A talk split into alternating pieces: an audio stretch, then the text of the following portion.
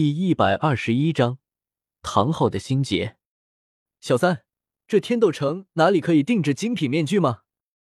江思明收起了钻石黑卡，拿下了戴在头上的斗笠，一张两极分化的面孔展露在唐三面前。唐三看着江思明一半天使一半魔鬼的面容，不由得深吸了口气。此刻江思明的模样实在是比之前还要恐怖。稳定了情绪后的唐三，看着江思明，反而是有些似笑非笑的，好像犹豫着到底要不要开口。小三，你是知道还是不知道啊？江思明笑着说道：“他暂时也不知道该去哪，不如守着唐三，等待完成任务。既然决定要住下来，自然是要做点伪装的。”唐三看着江思明，摊了摊手，说道。我姑姑乔装易容方面可是极为擅长，定制面具自然也就不在话下。江思明不由愣了一下，想起刚刚唐月华走的时候那般生气的模样，江思明有些尴尬的挠了挠头。算了吧，我自己再想办法。江思明思考了一下，还是不去麻烦唐月华了，毕竟那女人好像很不待见自己，况且如今有的是钱。还怕没地方做面具？屋外，野鸭鸣啼，已经是半夜时分。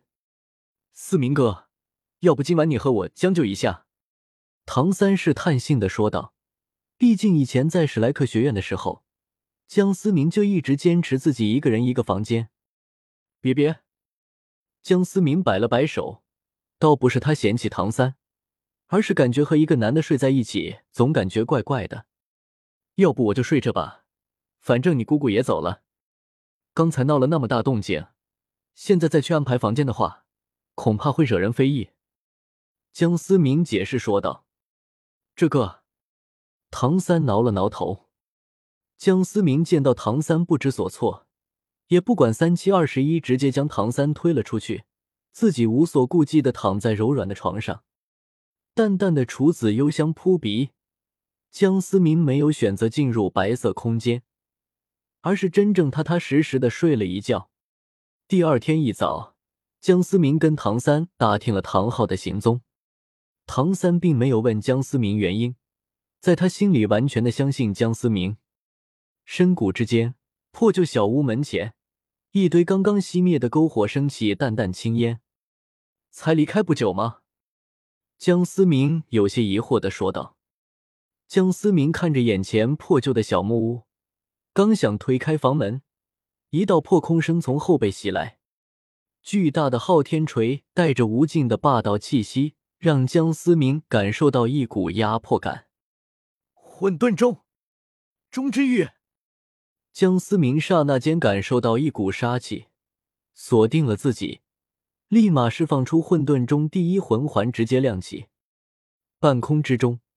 唐昊看见江思明释放出来的混沌钟时，就已经认出了眼前之人正是江思明，只是已经来不及收手。下一刻，昊天锤与混沌钟碰撞产生的巨大冲击波，江思明也是没有想到唐昊上来就这么狠，再加上自己猝不及防，江思明被震飞了出去，胸中不觉一阵气血翻涌，眼看即将撞到两侧的山坡上。江思明双脚一蹬，山坡之上出现巨大的深坑。江思明再次回到了木屋前。此时，一位铁塔男子也是从天而降，正是唐昊。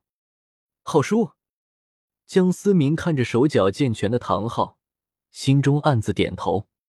毕竟，在江思明心里，唐昊的举动完全就是多余的，并没有给唐三在昊天宗中带来便利。虽然误打误撞治好了自己的伤势，但这种行为却是实实在在的逃避之举。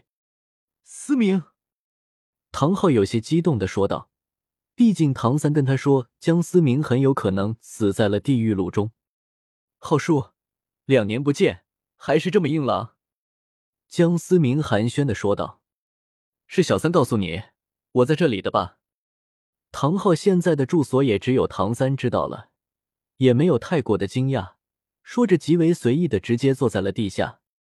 江思明看着不拘一格的唐昊，也是笑了笑，同样盘坐在地上。找我有什么事？唐昊说着，点燃了篝火，从魂导器中取出了打猎所得的野味，猛然注入魂力，瞬间一只野猪变得干干净净。简单的去除那账号，便架在了火上烤。这次我来的目的是想请教浩叔，如何修炼霸道之气。江思明真诚的问道：“对于霸道，江思明也是无可奈何，毕竟这并不是他的行事风格，只好请教唐昊。”唐昊拨动篝火的手忽然停了下来，炯炯有神的盯着江思明，良久之后摇了摇头。你和小三其实都不适合走我这条路，唐昊淡淡的说道。你和小三天性谨慎，不适合走一往无前的霸道之路。况且自古霸道多短命，霸道不如说是莽夫之举。唐昊有些自嘲的说道。江思明看着眼前有些失意的唐昊，心中不觉有些失望。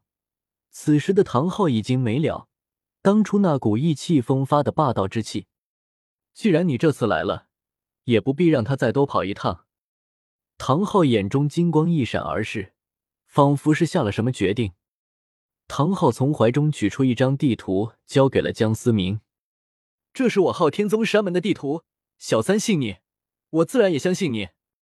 让小三认祖归宗。”唐昊目光凝视着篝火，不过还请你稍等片刻，还有两样东西也要让你一同带给小三。唐昊这次的话语中带了一丝波动，只是在那冰冷的语气中深深的掩藏。江思明看着眼前这个男人，不由得摇了摇头。昊天斗罗，昊天宗当代最强，而那两块魂骨也是昊天斗罗的标志。少年成名，本该是一代天骄，然而妻子被迫献祭，自己身受重伤，武魂殿咄咄逼人，父亲被活活给气死。本该成为宗门荣耀的他，却被扫地出门，而昊天宗也从此封山，只留得一个落魄铁匠带着年幼孩子流落在外，饱受着饥寒交迫。浩叔，您不觉得这样的决定有些自私了吗？就算还了魂骨，又当如何？江思明淡淡的说道。本在烤肉的唐昊突然眼中散发金光。有些疑惑的看着眼前的江思明，江思明竟然猜到他指的是自己的两块魂骨。这两块魂骨是昊天宗历代传承之物，寻常人应该是不知晓。片刻后，唐昊眼中的金光渐渐散去。不管江思明是如何知晓，都是值得信任的人。这是我欠宗门的，我必须还。况且现在这两块魂骨对我来说。并没有什么用了。至于小三，唐昊苦笑着说道。当谈到唐三的时候，则表现的有些沉默。保护妻子无可厚非，何错之有？况且小三要是知道浩叔您的选择，恐怕心中对于昊天宗会产生巨大的反感。